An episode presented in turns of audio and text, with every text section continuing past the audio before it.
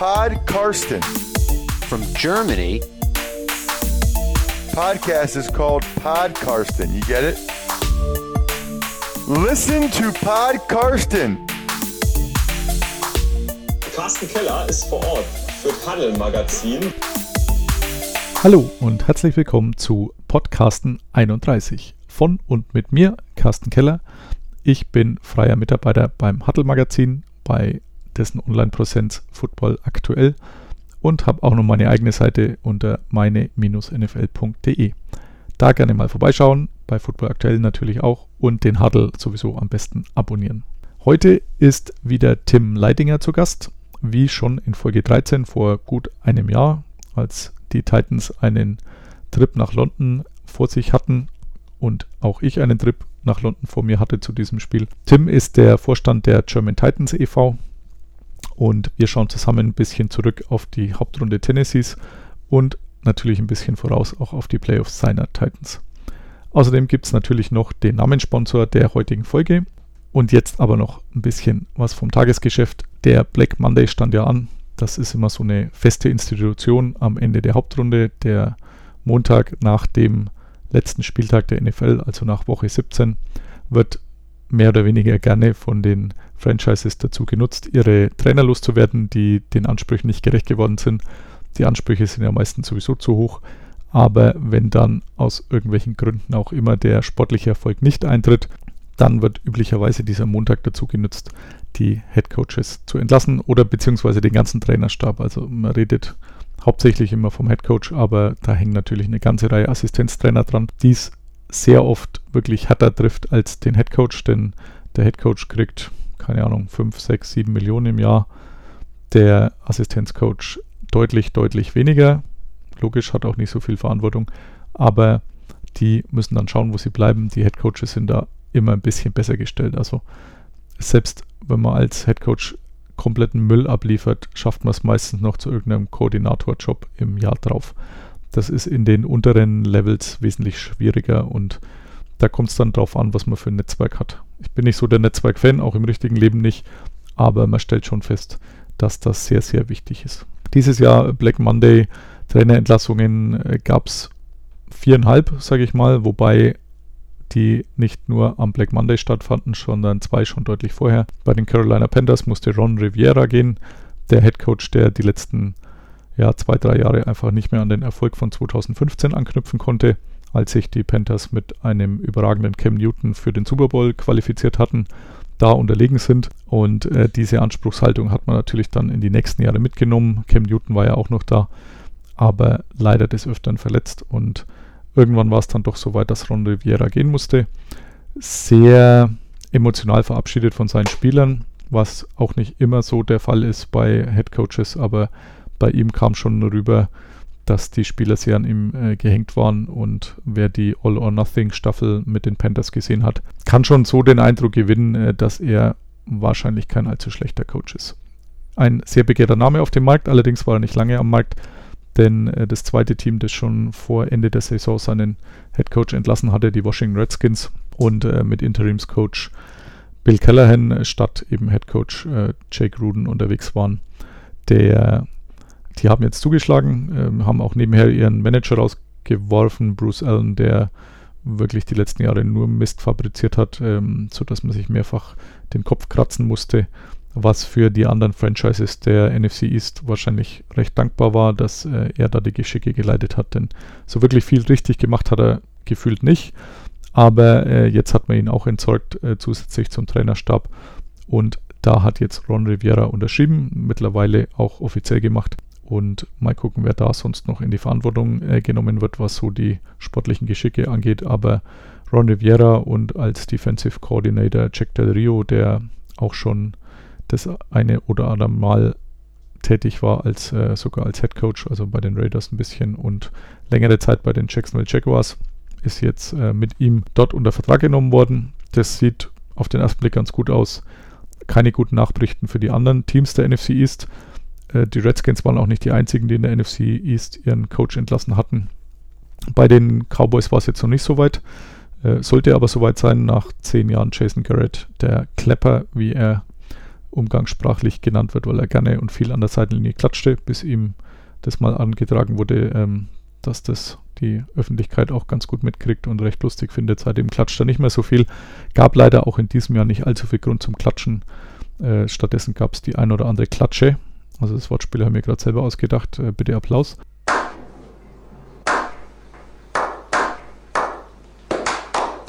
Vom Klepper. Und jetzt hat La, ähm, wird es eigentlich höchste Zeit, dass er gehen muss. Also mit der Mannschaft, mit diesem Talent die Playoffs zu verfehlen, ist eigentlich nicht wirklich tragbar. Vor allem, wenn man sieht, wie die anderen Teams drauf waren. Also die Eagles, die sich jetzt dann reingerettet haben, äh, gefühlt keinen Wide Receiver mehr am Roster haben, den man irgendwie vor der Saison schon mal gehört hatte. Da ist es absolut nicht akzeptabel, was die Cowboys abgeliefert haben und äh, akzeptabel war schon ein paar Mal nicht mit ihm als Head Coach. Also wäre es höchste Zeit. Sein Vertrag ist sowieso jetzt ausgelaufen. Er hatte so ein lame duck hier, was man ja versucht zu vermeiden normalerweise als Franchise. Sprich, das letzte Vertragsjahr stand an. Meistens ist es dann so, dass man irgendeine Vertragsverlängerung noch bekommt, damit man eben nicht so auf der Abschussliste steht. Er hat bewusst darauf verzichtet, konnte sich da mit den Cowboys nicht einigen. Er hat gesagt, wenn wir in dem Jahr Erfolg haben, dann kriege ich die Kohle wieder rein. So sieht es im Moment nicht aus. Stattdessen wird es wohl eher so sein, dass er seine Koffer packen muss. Und meiner Meinung nach völlig zu Recht, aber das letzte Wort scheint noch nicht gesprochen. Auch da noch nicht das letzte Team der NFC East, das seinen Trainer entlassen hat. Bei den New York Giants musste Pat Shermer gehen. Da hat man sich sowieso schon bei seiner Verpflichtung gefragt, wer den überhaupt wollte. Jetzt war er zwei Jahre da, hat diesen Umbruch auch nicht so schnell hinbekommen, wie man das eigentlich gemeint hat. Äh, Eli Manning ist weg oder auch nicht weg, weiß man noch nicht so genau. Äh, Daniel Jones hat durchaus gute und brauchbare Ansätze gezeigt, was man so nicht unbedingt erwarten konnte. Aber im Großen und Ganzen war es einfach zu wenig, was bei den Giants so geboten wurde. Deswegen auch er weg. Und äh, für mich fast schon am nächsten am Herzen in Cleveland steht auch das x-te House Cleaning an. Zuerst äh, Freddy Kitchens ähm, sogar am Sonntag noch entlassen worden. Also für ihn war es eher der Black Sunday, nicht der Black Monday. Es hat sich am Sonntagabend dann schon rumgesprochen, dass er entlassen wird. Auch wirklich vollkommen zurecht. Also ich habe jede Minute dieser Cleveland Browns Saison jetzt auf dem Spielfeld gesehen sehr, sehr viel drumherum. Liegt daran, dass ich ja bekanntlich oder auch nicht bekanntlich ein Buch über diese Saison der Browns schreibe, beziehungsweise ziemlich weit schon bin. Das Ganze ist eine Achterbahnfahrt gewesen und Freddy Kitchens hatte großen, großen Anteil daran, dass äh, dieser Hype Train, wie auch das Buch heißen wird, gegen die Wand gefahren ist. Anders kann man es nicht sagen. Also ich bin ja im richtigen Leben Fan der New England Patriots oder zumindest starker Sympathisant. Und wer den Coaching-Style von Bill Belichick äh, gewohnt ist, wo es nicht allzu oft was dran auszusetzen gibt, auch da ist es doch des Öfteren so, dass man sich fragt, äh, wieso das jetzt so gemacht wurde, aber meistens gibt es dann auch eine Erklärung dafür.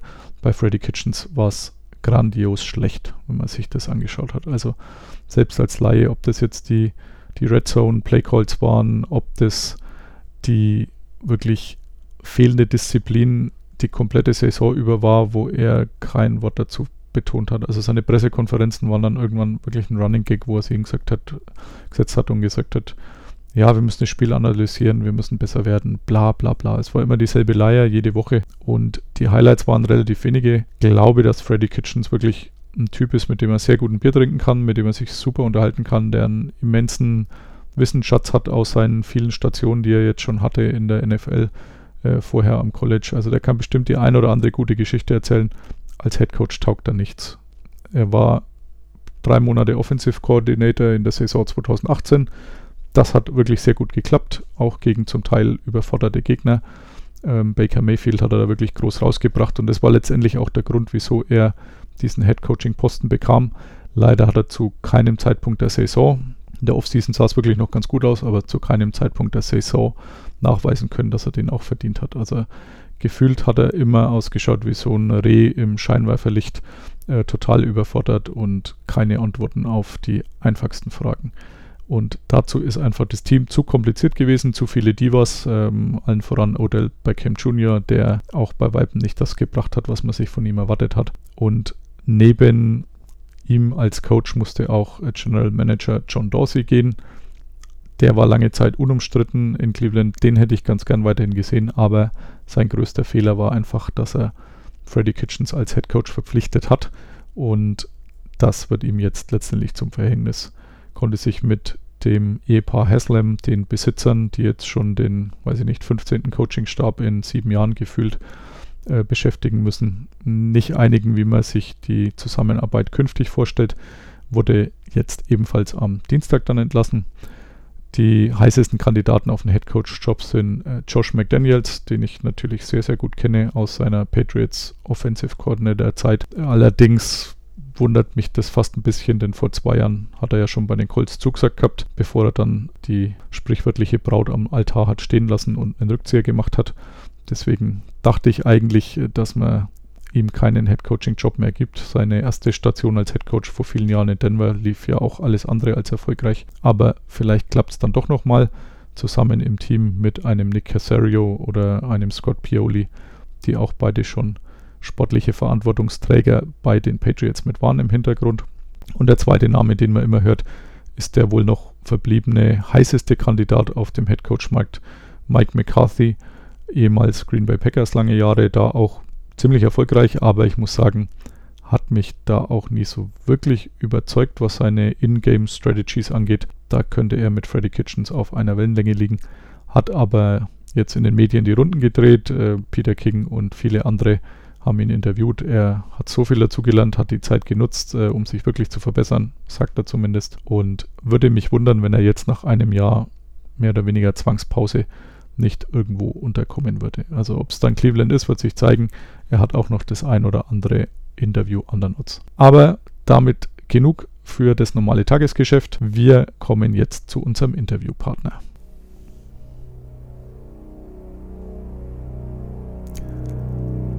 Und jetzt der Vorstand der German Titans e.V.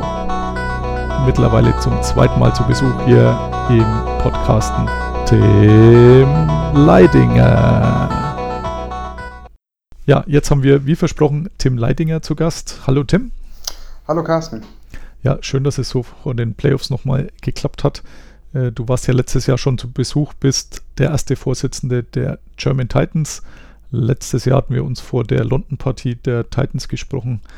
Was hat sich seitdem getan bei euch im Fanclub? Wir wachsen stetig. Sehr gut. Also haben jetzt 20 neue Mitglieder in diesem Jahr bekommen oder beziehungsweise seitdem wir uns das letzte Mal gesprochen haben.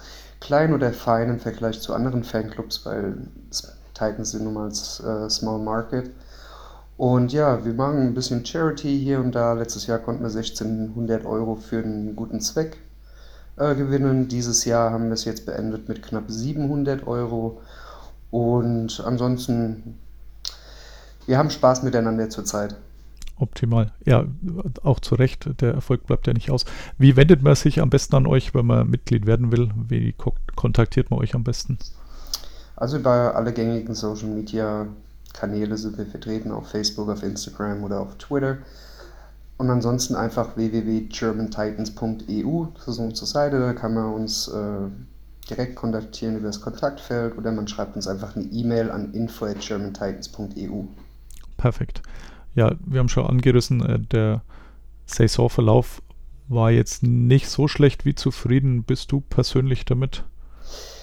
Wenn man äh, gesehen hat, wie wir gestartet sind mit 2 und 4, dann Tannehill übernommen hat und wir jetzt in den Playoffs sind, muss man sagen, im Nachhinein definitiv zufrieden. Wenn man sich die Erwartungen vor der Saison angeschaut hat, muss man sagen, die Erwartungen wurden jetzt erfüllt. Aber man kann jetzt nicht sagen, wir sind super zufrieden im Vergleich zu vor der Saison. Aber jetzt über den Verlauf hinweg, dass wir jetzt noch in die Playoffs gerutscht sind, muss man auf, definitiv sagen, zufriedenstellend. Ja, das würde ich, würde ich, denke ich, genauso einschätzen. 9-7 ist jetzt sicher nicht der bahnbrechende Rekord, aber nach dem Start sah es ja wirklich ganz düster aus. Und so gesehen sicherlich ein Erfolg. Und nachdem jetzt dann auch noch Derrick Henry den Rushing-Titel holen konnte, ähm, wie arg hast du mitgefiebert? Bei mir war es ziemlich arg, aber das hing wieder mit so Sportwetten zusammen. Aber ähm, war das für dich irgendwie noch wichtig oder ging es dir nur um die Playoffs? Zunächst muss man sehen, Hauptsache Playoffs. Also mhm. es, ist ein, es ist ein Teamsport, da stehen ähm, elf Mann auf dem Feld zunächst. Ähm, Russian Title schön und gut. Es freut mich definitiv, hat er sich verdient. Hat sogar auch ein Spiel weniger ja. als zum Beispiel Chubb.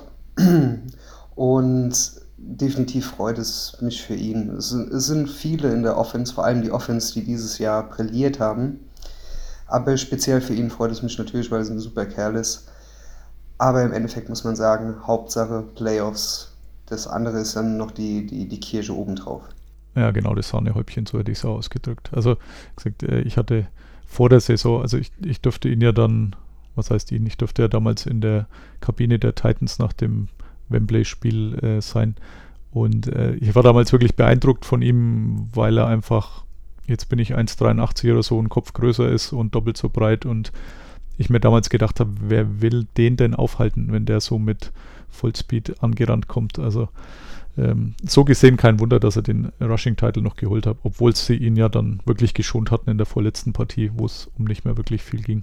Ja, man muss sagen, es ist die vierte Saison von Derrick Henry und letzte Woche gegen die, äh, gegen die Saints war das erste Spiel, was er ausgesetzt hatte, ja. in Anführungszeichen verletzungsbedingt. Sie haben ihn ja nur geschont wegen Hamstring-Injury, aber der Typ, das ist ein Monster. 200, 245 Pfund auf 1,90 Meter.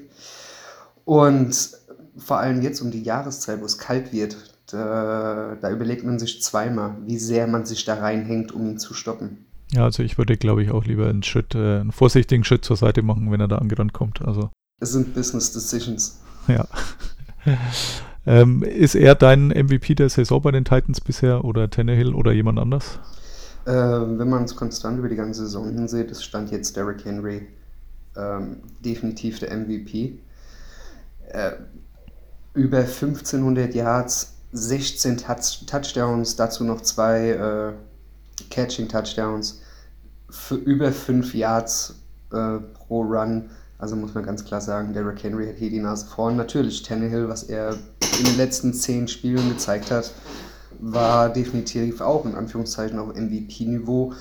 Und AJ Brown, äh, da muss man auch nicht mehr viel dazu sagen, was der in den letzten Wochen leistet.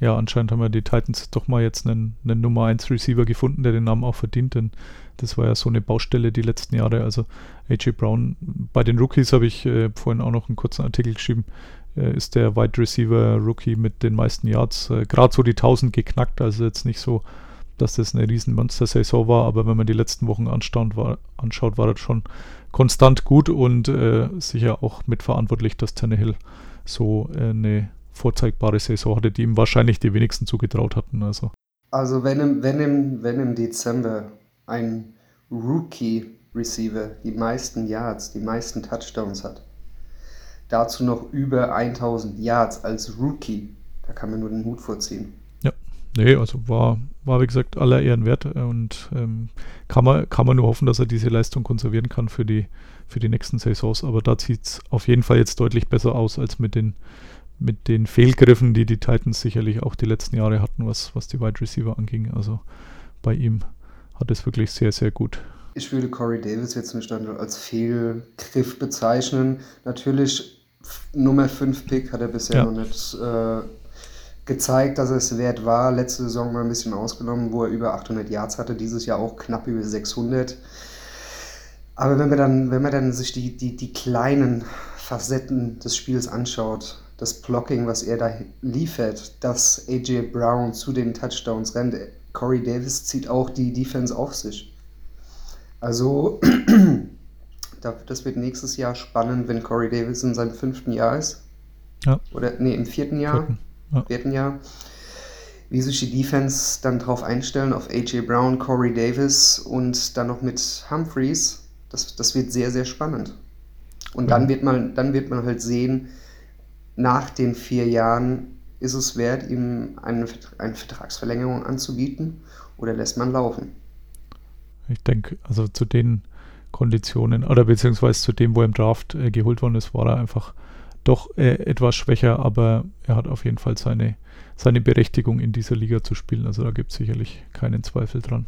Also er, er, selbst, er selbst hat sich ja nicht an, an Nummer 5 gepickt, nee, sondern es waren, waren die Titans. Wenn man sich die ja. anderen Receiver in der Draft Class noch anschaut, Williams bei den Chargers oder ähm, der bei John Ross bei Cincinnati, die, die schenken sich alle nichts. Ja, also John Ross, ähm, da hatten damals ja auch viele den Kopf geschüttelt, nur weil er schnell war und hat bisher noch nicht bewiesen, dass er da wirklich auch nur annähernd seine Draftposition rechtfertigt. Ähm, jetzt haben wir ja aktuell die Situation mit äh, Mariota, dass man auch nicht so recht weiß, wie es weitergeht. Ähm, der am Anfang wirklich nicht gut ausgeschaut hat. Was denkst du, wo wird er landen? Wie geht es bei ihm weiter? Das muss man halt einfach schauen. Man hat jetzt, man hat jetzt ziemlich, sag ich mal, Hausaufgaben zu tun in der Offseason mit Ryan Tannehill, Mariota, dazu noch äh, Derrick Henry, äh, Logan Ryan, Jack Conklin, die Spieler werden alle Free Agents. Ja. Sagt jetzt, wen soll man Franchise taggen? Man kann nur einen, sollte man auf keinen Nenner kommen. Und da muss man wirklich sagen, Derrick Henry, den darfst du niemals gehen lassen. Würden sie den ziehen lassen, dann würden sie Nashville Snizon Stadium abfackeln. Und ähm, dann hast du halt die Situation, dass beide Quarterbacks Free Agents werden. Und wenn Tannehill sagt, hier, tschö, ich habe keine Lust drauf, ich hab, krieg woanders einen bessere, besser dotierten Vertrag, dann mhm. muss man zwangsläufig, zwangsläufig mit Mario oder verlängern und einen QB draften. Also wo er landen wird, es ist alles im Moment offen. Weil ich mir vorstellen kann, dass, dass Tannehill in Anführungszeichen einen Hometown-Discount durchaus in äh, Kauf nimmt, denn so viele Franchises, äh, die die sich unbedingt äh, ihn holen wollten, glaube ich, wird es nicht unbedingt geben und er weiß, was er jetzt äh, in Tennessee hat, äh, wo eigentlich alles gepasst hat für ihn. Also ich könnte mir schon vorstellen, dass er da durchaus geneigt ist, äh, dauerhaft zu bleiben, wo er auch der Starter wäre.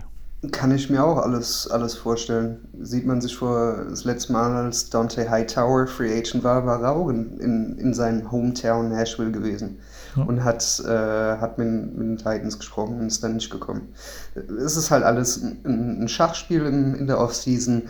Ich gehe auch davon aus, dass Tannehill auch ohne Franchise-Tag verlängert, weil jetzt hat er mal ein Zuhause bekommen, wo er auch mal einen vernünftigen äh, Roster an der Seite hat.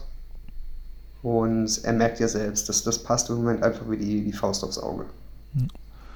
Jetzt äh, steht ja am Wochenende dann das Playoff-Spiel äh, bei den Patriots an eher überraschende Partie, sage ich mal. Also bei den Titans nicht unbedingt überraschend, dass sie jetzt noch reingekommen sind. Ich denke, das haben die meisten mitgerechnet vor dem letzten Spieltag. Bei den Patriots hat wahrscheinlich fast niemand damit gerechnet, dass die zu Hause gegen die Dolphins verlieren. Für die es um nichts mehr ging. Patriots äh, ihre Bye-Week noch herschenken. Momentan schauen es ein bisschen angeschlagen aus, um es mal vorsichtig auszudrücken, die Patriots. Wie, wie hoch denkst du, ist die Siegwahrscheinlichkeit der Titans? Es kommt immer darauf an, das ist, ist ein Tagesgeschäft. Derrick Henry wird am, wird am Samstag, äh, hat, hat er Geburtstag. Mhm. Es ist, ist eine Tagessache. Die Patriots, so einfach wie zurzeit, sind sie schon lange nicht mehr schlagbar, in Anführungszeichen einfach, aber Patriots, Brady, Belichick, Postseason ist was anderes wie Regular Season. Ich gehe davon, es, es wird ein offener Schlagabtausch. Wer sein, dem Gegenüber seinen Stempel aufdrückt, wenn die Titans das Rushing Game durchziehen, wenn sie Brady an der Seitenlinie lassen können, dann, dann stehen die Chancen soweit sehr gut. Auch Dory Jackson, Cornerback, ist jetzt wieder zurück, ist voll im Training. Da gab es ja die letzten Wochen enorme Probleme. Also ich sehe dem Ganzen positiv entgegen. Vor allem, ich habe in, in der Nacht auf Sonntag Geburtstag. Ja, und, und hoffe mal nicht, dass wir den, den Geburtstag versauen, sondern versüßen. Wäre wär tatsächlich gleich ein schlechter Tag, äh, Start in den Geburtstag, ja. Nein, aber Brady, man, man sieht, er ist ein bisschen auf dem absteigenden Ast. Aber man darf die Patriots niemals unterschätzen und man darf auch nicht sagen, weil sie es gegen Fitzpatrick und die Dolphins verloren haben, es sieht schlecht für sie aus, aber man muss auch sagen, sollten sie jetzt gewinnen, dann müssen sie nach Arrowhead, sie müssen nach Baltimore. Also ich persönlich sehe sie dieses Jahr nicht ganz vorne dabei. Geht mir ähnlich, aber habe ich das ein oder andere Mal auch schon gedacht die letzten Jahre und dann kam es doch anders. Also lass mich da überraschen. Aber es ist schon äh, relativ krass, weil man bedenkt, dass halt schon zehn Jahre her, dass sie in dieser Wildcard-Runde hier mal antreten mussten. Damals ja. gegen die Ravens verloren, aber ähm, ich, ich, stimme dir zu. So, so, so äh, unausgeglichen oder so, so wenig konstant wie dieses Jahr sah es schon lange nicht mehr aus. Ja. Die, man muss aber auch sagen, sie haben seit im Prinzip seit Jahren einen Freifahrtschein äh, in dieser Division. Also da, da könnten wir im Prinzip vor der Saison schon sechs äh, Xe machen bei den Spielen gegen, gegen Bengals, gegen Jets und gegen äh, die, die Dolphins. Dass es jetzt dieses Jahr anders gekommen ist, ist natürlich war, war, war sehr erfreulich, weil ich ehrlich sage, ich spiele lieber dieses Jahr in der ersten Runde in Foxborough anstatt in Kansas City, weil ich einfach sehe, dass, dass, die, dass die Patriots jetzt zum aktuellen Zeitpunkt nicht auf dem gleichen Level spielen wie die Chiefs. Ja, und sie haben eh tatsächlich ihre Probleme mit guten Running Backs und momentan gibt es einfach keinen besseren wie Derrick Henry. Deswegen denke ich auch, dass das schon vielleicht nicht unbedingt auf Augenhöhe ist, weil es einfach doch noch ein Heimspieler Patriots ist, aber die Chancen wirklich so gut wie selten stehen, ähm, dass doch auch mal ein Team in Foxborough gewinnt. Und gegen was hatten, gegen was oder gegen welche Art von Spieler hatten die Patriots diese Saison richtig Probleme? Gegen Quarterbacks, die keine Angst haben oh. und einfach auch mal den Ball in die Hand nehmen und laufen. Fitzpatrick ist äh, Dr. Jekyll und Mr. Hyde, was der abliefert, der Harvard Boy. Manchmal denkt man, sein, sein, der, der schlauste Quarterback der Liga mit Abstand setzt das hier manchmal aus, aber er nimmt den Ball in die Hand und er läuft mal und er hat keine Angst. Genauso Mahomes, genauso ähm, Watson und auch genauso ähm, wahrscheinlich der nächste MVP der Saison. Und Tannel ist genauso einer. Er nimmt auch mal die Beine in die Hand und läuft. Und, und das ist der, der, der Punkt, wo die Patriots diese Saison wirklich Probleme hatten und wo ich halt auch optimistisch dem Spiel entgegensehe.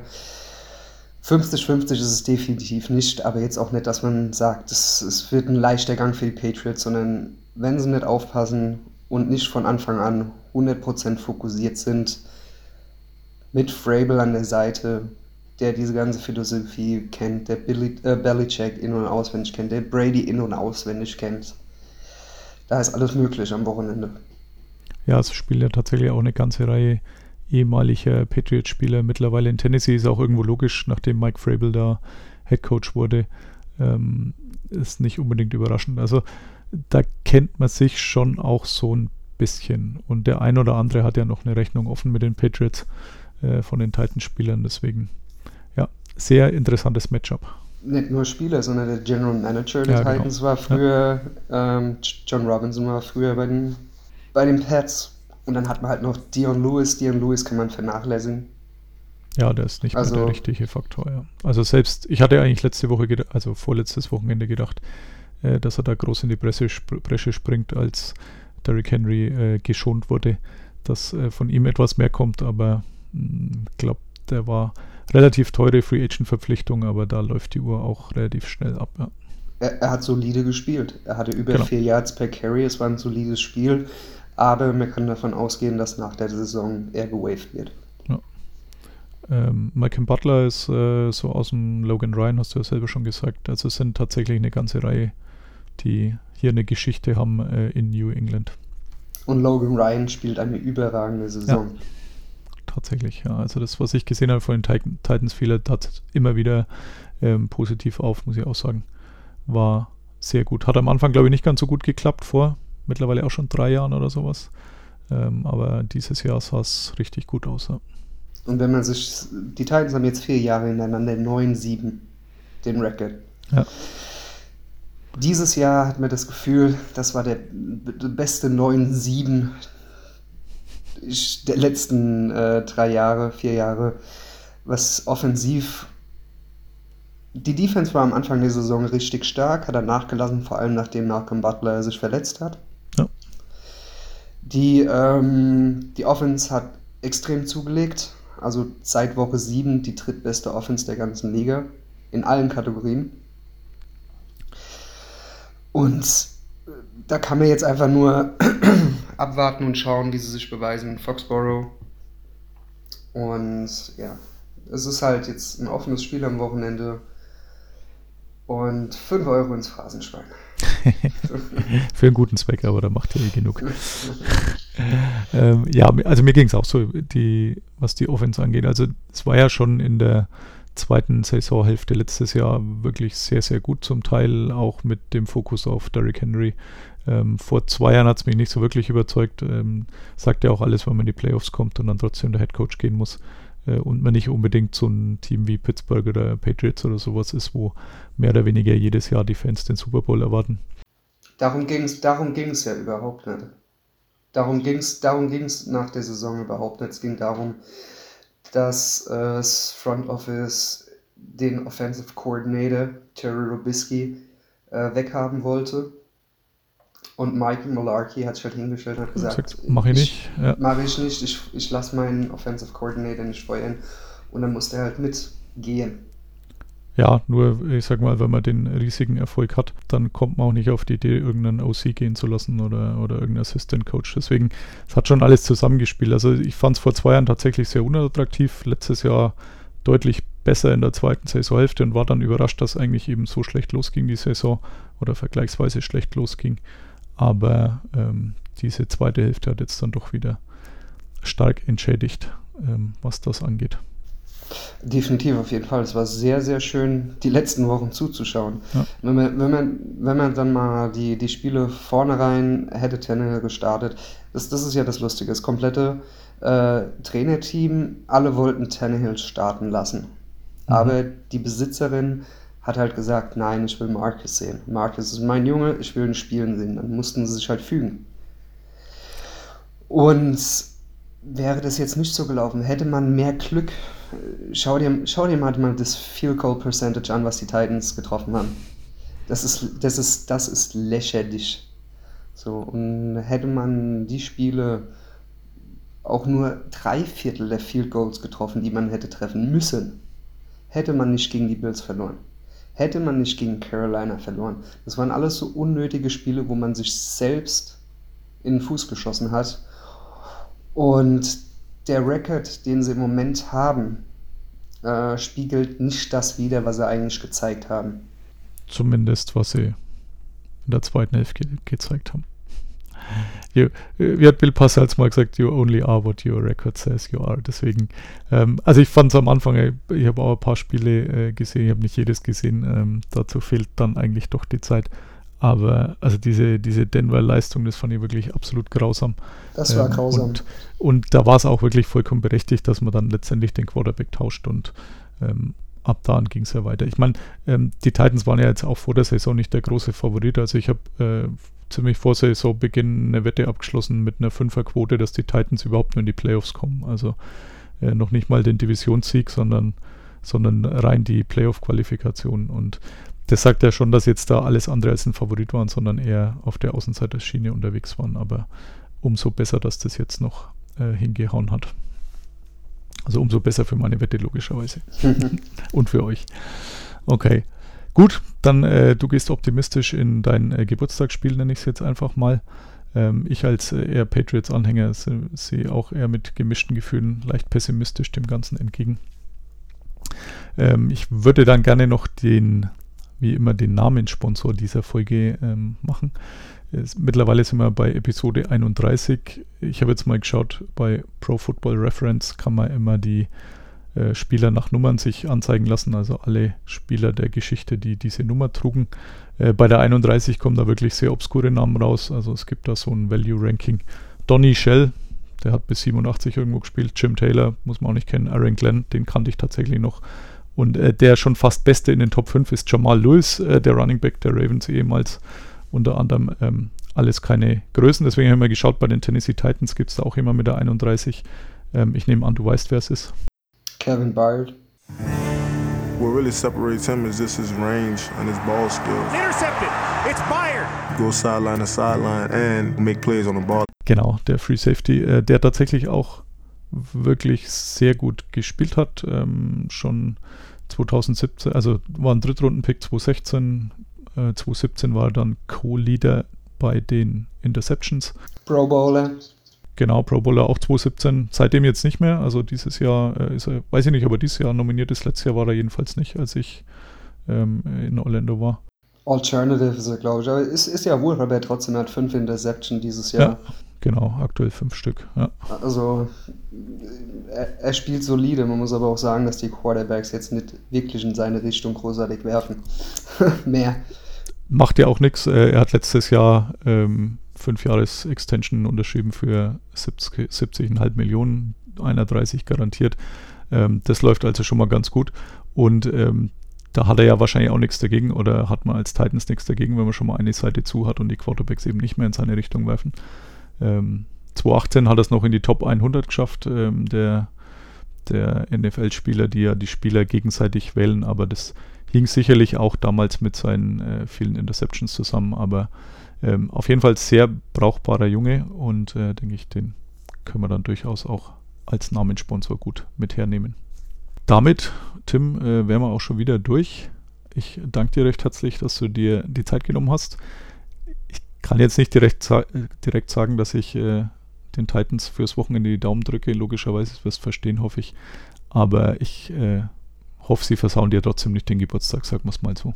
Ja, hoffe ich auch nicht. Und natürlich hoffe ich darauf, dass, dass du am Montag, äh, am Sonntagmorgen äh, schlechter einschlafen wirst. Ja, äh, ich werde so oder so unausgeschlafen sein, nennen wir es mal so. Ja. Aber ähm, ich bin jetzt, also so die, die ganz rosa-rote äh, Fanbrille hatte ich sowieso noch nie an, deswegen, also ich kann auch mit Niederlagen umgehen, wenn es denn so wäre. Und äh, tatsächlich haben mir die Titans viel Freude bereitet. Ähm, Derrick Henry mit seinem Rushing-Titel mir noch ein paar Euro bereitet, also so gesehen könnte ich ihnen gar nicht so richtig böse sein. Mike Frabel war auch früher einer meiner Lieblingsspieler, deswegen äh, wäre das ein Team, wo ich sage, äh, da könnte ich es noch verkraften, wenn man gegen die ausscheiden würde. Aber muss nicht sein.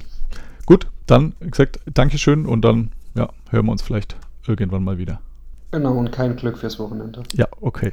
also, danke. Tschüss. Bye, bye. Listen to Pod Karsten. Ja, damit nochmal herzlichen Dank an Tim Leidinger für diesen erneuten Besuch und bin sehr gespannt, wie dieses Wochenende ausgehen wird zwischen seinen Titans und meinen Patriots, aber kann mir wirklich fast alles vorstellen. Damit sind wir dann auch schon fast wieder am Ende. Herzlichen Dank fürs Zuhören, fürs Dabeibleiben bis jetzt.